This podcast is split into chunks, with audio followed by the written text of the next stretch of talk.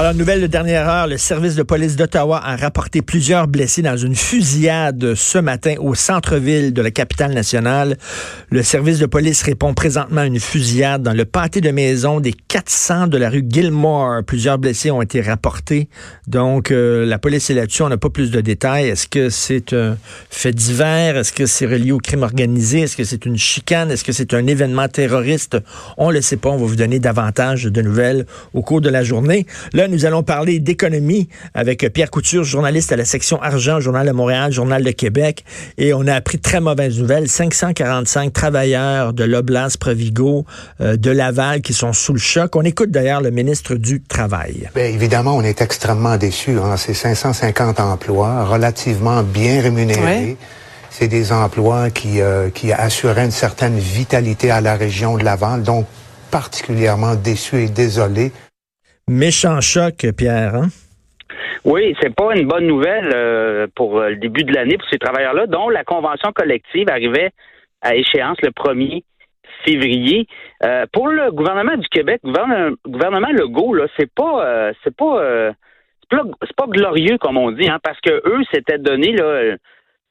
La CAC, quand on était en élection, on parlait de d'emplois de qualité, des emplois très bien rémunérés. C'en est ça des emplois très bien rémunérés. On parlait de salaires entre 20, 30, 35 dollars de l'heure. Et là, pour la CAC, ben, on l'a pas vu venir. On essaie de patiner. On nous fait croire qu'ils n'ont pas su. Je peux comprendre, mais il y aurait peut-être eu des discussions euh, être capable d'avoir des discussions avec l'Oblast, notamment, pour essayer de voir comment on peut sauver cette. Euh, Mais là, c'est quoi? Il, ferme, c'est un centre de distribution, il ferme puis ça va en Ontario, c'est ça? Oui, exactement. Pourquoi, pourquoi ça va en Ontario? Pourquoi ça va en Ontario? Les gens sont payés moins cher, les conditions euh, sont, sont ben, moins importantes, quoi? Moi, je, crois qu'il y a eu des discussions entre le gouvernement de l'Ontario et l'Oblast, puis peut-être même que le gouvernement du Québec est impliqué à un certain niveau, puis finalement, ils ont décidé de peut-être pas leur donner les, incitatifs financiers que l'Oblast demandait. On parle d'un centre de distribution qui va être hyper euh, technologique, et c'est ça la grande mode maintenant chez les euh, dans le commerce au détail. Hein. c'est important d'être euh, agile. regardez là, l'Oblast, c'est les bannières Provigo, Maxi, notamment Pharmaprix au Québec.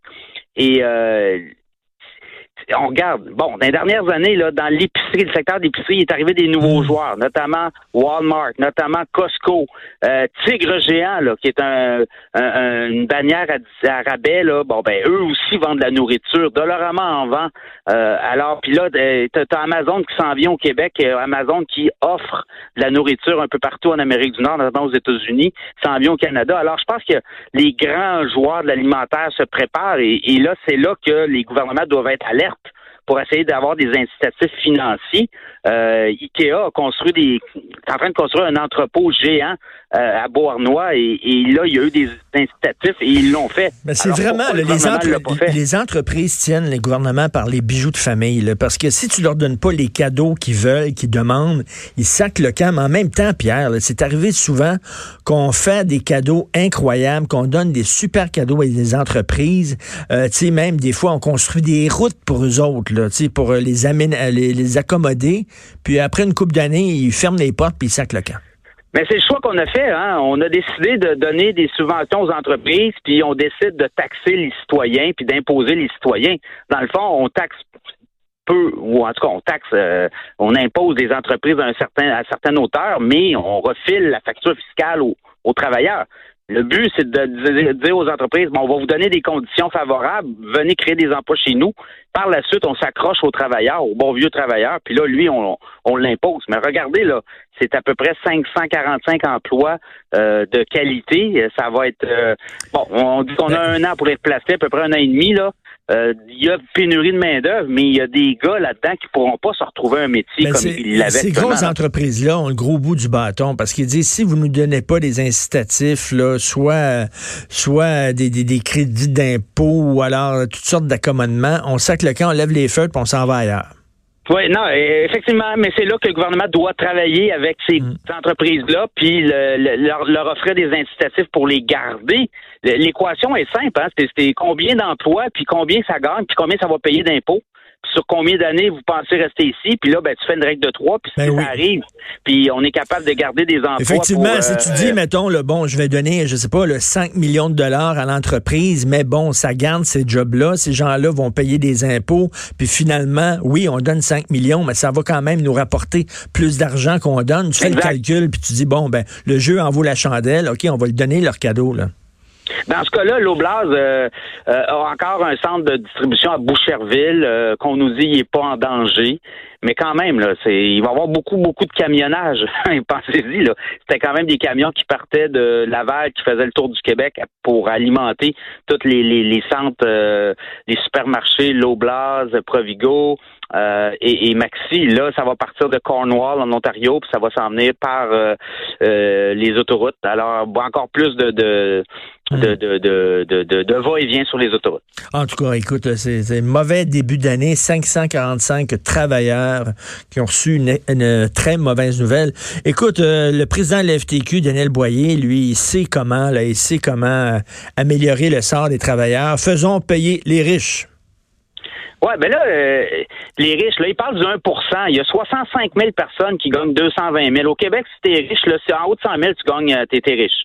Et là, lui, il dit le 1% au Québec, c'était 65 000 personnes qui gagnent 220 000 en moyenne.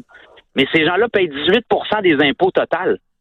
Alors, ils en paient déjà beaucoup. Hmm. Le problème, c'est pas ça. Le problème, c'est que le, taux d'imposition, il est pas réparti selon. Euh, il y a des gens qui gagnent en bas, en bas de 20 000, tu payes pas d'impôts. En haut de 20 000, entre 20 et 25 000, tu payes pas beaucoup, beaucoup, beaucoup d'impôts. Parce qu'il faut le rappeler, il faut rappeler à Daniel Boyer, là, on connaît tous la formule. Au Québec, on est riche en pauvre et pauvre en riche.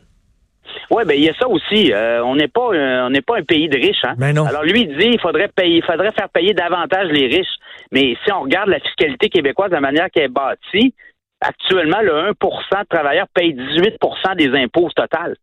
Et quand on regarde au niveau travailleurs, euh, si on élargit un peu la tarte, là, ben les gens qui gagnent en haut de 60 000 dollars, ils payent la majorité des impôts au Québec. Là en même temps, en même temps, t'es pas pour augmenter hein, les impôts puis les taxes pour la classe moyenne. Ils sont déjà pas, pas mal à, pris à la gorge, là. Ben, c'est déjà la classe moyenne qui gagne. Mais est-ce que le gouvernement a besoin d'argent à ce point-là?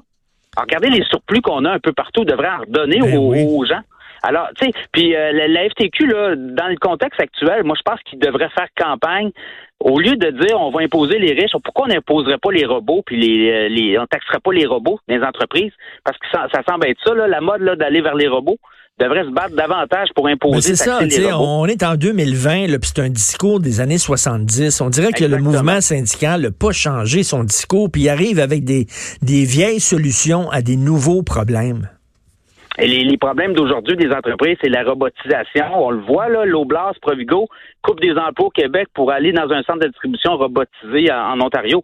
Euh, alors, moi, je pense que le discours devrait s'adapter. Pourquoi on n'imposerait pas puis on taxerait pas les robots des entreprises? Ça, ça pourrait être peut-être une, façon pour la FTQ d'aller chercher des cotisations syndicales davantage.